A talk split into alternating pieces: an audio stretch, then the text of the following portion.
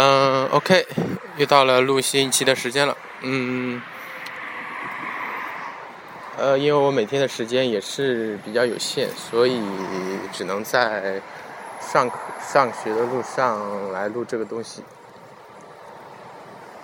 嗯，所以你能听到周围有一些交通工具的声音。嗯，因为没有剪辑，所以这些背景也。就去不掉，嗯，而且为了防止人家把我当成是自言自语的神经病，我也尽量装作是打手机的样子，在录节目，嗯，好了，废话不多说，呃，今天来讨论一下，讨论一下，嗯，那个如何激励员工的问题。嗯，其实激励员工在现在，嗯，很多人都非常重视这个问题。呃，因为特别是八零后、九零后员工起来以后，呃，老板们经常会抱怨说，是这些员工和他们以前的员工不一样了，很多原来常用的激励手法在他们这里都不管用了。嗯，比如说你呃，很很多老板经常用来呃笼络人的方式就是给你钱，我给你房子，给你车。但是现在这些东西它的吸引力已经远远不如从前了，因为九零后、八零后往往都出出生于比较宽裕的家庭，而且就算不是很宽裕的家庭。这些东西也早就烂大街了。我们对这些东西的追求已经，呃，到了一个烂俗的阶段，所以不是那么吸引人了。嗯，如果你不能够想出其他的激励员工的办法的话，这些员工很可能前一天还在你手下做的好好的，第二天就产生一个新的想法，就去环游世界去了。所以，呃。激励员工这件事情，现在看来是非常重要的。嗯，那么如何激励员工呢？首先，我们应该有这么一个观念，那就是仅仅靠金钱的激励是远远不够的。嗯，因为我们每个人显然要求的东西比金钱远远更多。然后我们应该有这么一个观念，那就是，嗯，那就是我们每个人都是需要工作的。嗯，如果你呃考虑一下你考虑一下你自身的话，你就会发现，如果有哪一天你你不工作，第一天你是很开心的。第二天可能也会很开心，但是到了一个星期的时候，你会就会感觉自己没有事干；到了一个月的时候，你就可能就会崩溃了；到了一年的时候，你整个人就变成鬼了。这事实情况就是这个样子。如果你没有一个很强大的内心作为支柱的话，你很可能如果没有工作，而且又有很足够的钱去不让你去担忧生活费的问题的话，你很可能就会。首先，你可能会过着一种日嗯黑白颠倒的生活，因为没有工作限制了嘛。第二天早晨可以不管多晚起都可以，所以你就可以睡到可以第一天晚上玩到很晚，然后早晨又不愿意醒，所以你很可能就会过一个黑白颠倒的生活。然后呢，你没有了社交，因为你黑白颠倒了，别人都在工作，你就没有社交。然后呢？没有了动力，你不知道，你没有了工作，你又没有了动力，你就不知道自己今天究竟该干什么？玩电脑吗？玩游戏吗？那些东西是，那些东西不能够给你带来长久的乐趣。比如说玩电脑，你玩什么呢？看新闻，顶多也就半小时就看完了。所以说，不是说所有人都能够承受没有这没有工作这么一个状态的。就像那些非常。内心非常有坚定追求的，或者说可以慎独的这么一个人，呃，这么一个人群才能够做到。他们自己有自己创造性的东西，每天会自己会激发自己，自己去努力，自己去朝自己的内心的目标去奋斗，就是个人的创造力的这些这些人，啊，比如艺术家啦，呃，音乐家啦，嗯，小说家啦，这这些人可以，因为他们生活就是他们来他们的工作，他们创作的动力。但是即使是这些人，他也是需要时时刻刻鞭策自己。否则也是很容易就变成我原来我刚才说的那个状态。所以说每个人都是需要工作的。那么需，那么我们需要什么样的工作呢？很显然，这个工作是应该是你适合的工作。嗯，不是有一句话说叫做，嗯，男怕嫁错啊，女怕嫁错郎，男怕入错行吗？做了。不适合的工作对一个人来说是一一项非常痛苦的事情，因为你，呃，每天都在煎熬之中，你不知道，你每天都在告诉自己要好好去工作，但是实际上你不适合这样工作，所以它会很严重的腐蚀你的自信心，侵蚀你的自信心，让你对自己的呃，让你对自己的自我评价会变低。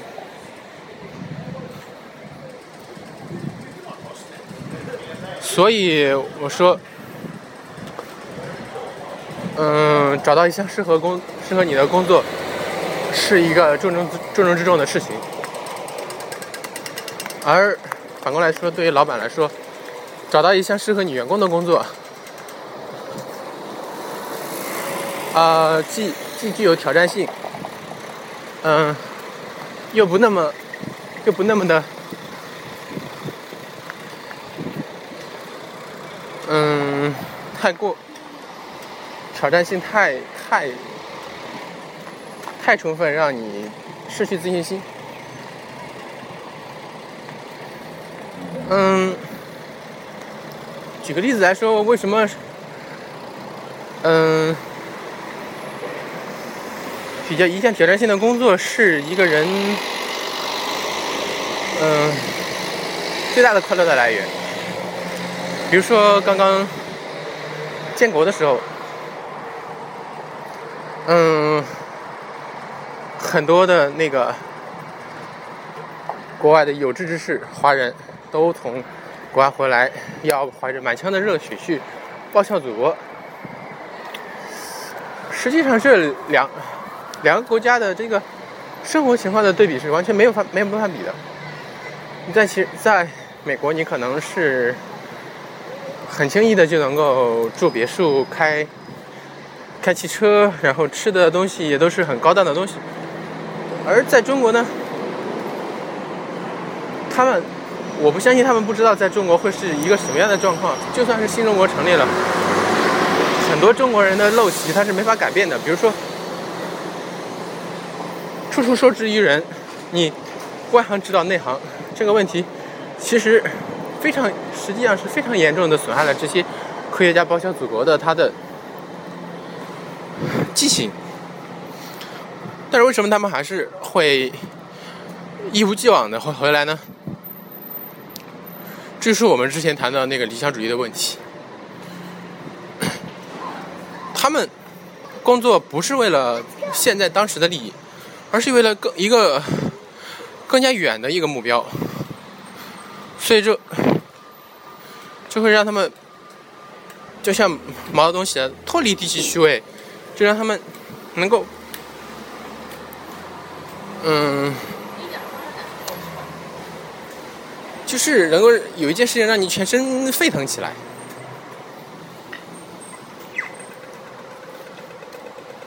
嗯，在一，嗯。怎么样？怎么样去？怎么样去激励员工呢？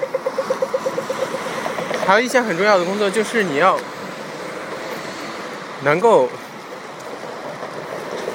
嗯，信任这信任员工，就是说所谓的用人不疑，疑人不用。一个人获得的最大满足感，第一来自于工作，第二来自于信任。工作给他的是一种责任感，啊，信任给他的是一种人与人之间的感，人与人之间的感情。如果老板能够把一项很重要的工作放手给他去做，而他的能力恰好又能够在这个范围之内。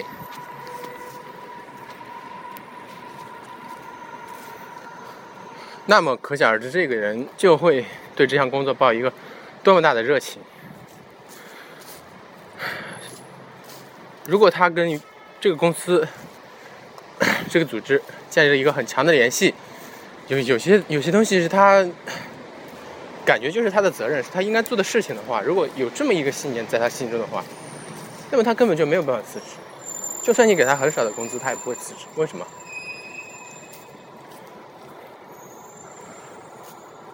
因为想想，如果如果你在一个一个组织里，当你要走的时候，比如说在医院里，如果你是一个护士，呃，你今天啊，你你今天决定辞职，但是还有六十多个病人是你照顾的，他们还都没有康复呢，而他们的一举一动也都是只有你最清楚的，而如果你走了之后呢？你可以预见会发生一个混乱，就是新来的护士不能很好的熟悉这些这些病人的情况，很可能会对他们的康复产生一个很重大的影响，所以你很可能你就走不了。为什么？因为你你的责任在这里，你你认为这些病人就是属于你的，你有有义务把他照顾好，这不是说给你多少工资的问题，而是说你有一个感情在这里面，你你已经投入了那么多的工作，你已经。已经做了很，做了很长时间的工作在里面，费了很大的努力在里面，你很想把它完成，这是你的责任。这就是为什么有责任感的员工他不容易脱离这个组织。而往什么样的什么样的时候，一个人会愿意会更倾倾向于辞职呢？但是他感觉他不再被这不再被这个组织需要。比如他做事情的时候，总有人去排挤他，总有人总有总有他提出一个新的想法，总是获获得不了老板的支持。他做了费了很大功夫做成的工作，总是得不到老板的赞赏。这个赞赏不是说不是说有多少的，嗯。金钱的物质的奖励，而是你有没有真正的去发自内心的去赞赏他，让他感觉到这么一个满足感。嗯，你知道那个所谓的 feel accomplishment 就是满足感、完成感，对一个人工作是非常重要的。很多时候你破坏了这么一个感觉，他对于他的工作也就没有任何感情了。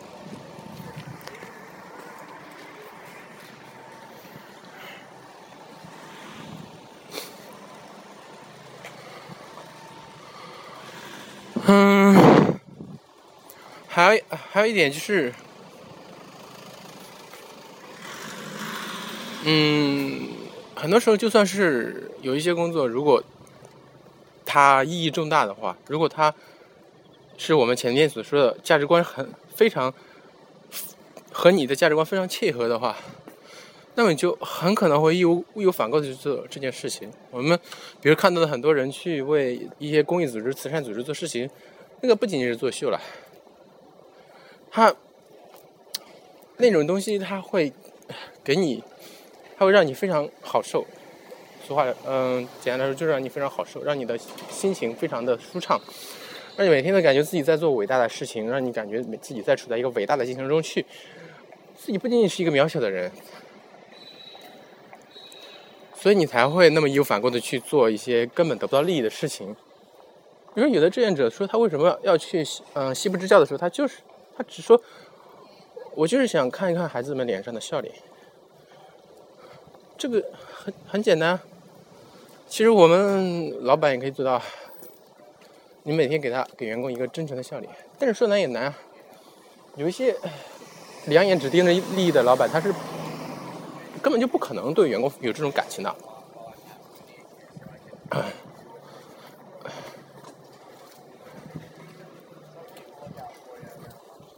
那所以我们，嗯，激励员工不是不是只有物质就那么简单，或者有时候物质会起到恰适得其反的作用。就是比如说你去做一件你你认为跟你的价值观很不符很不符合的事情，比如说你老板让你去行贿。或者说，老板让你去在某一次的投标过程中作弊，虽然你你你明明知道这件事情是惯例，这件事情是所谓的潜规则，但是你你做的不可能那么理直气壮，除非你的良良心被狗吃了。但是良心被狗吃了那种人是在我们中国社会中是很少的，你你不可能一点触动都没有。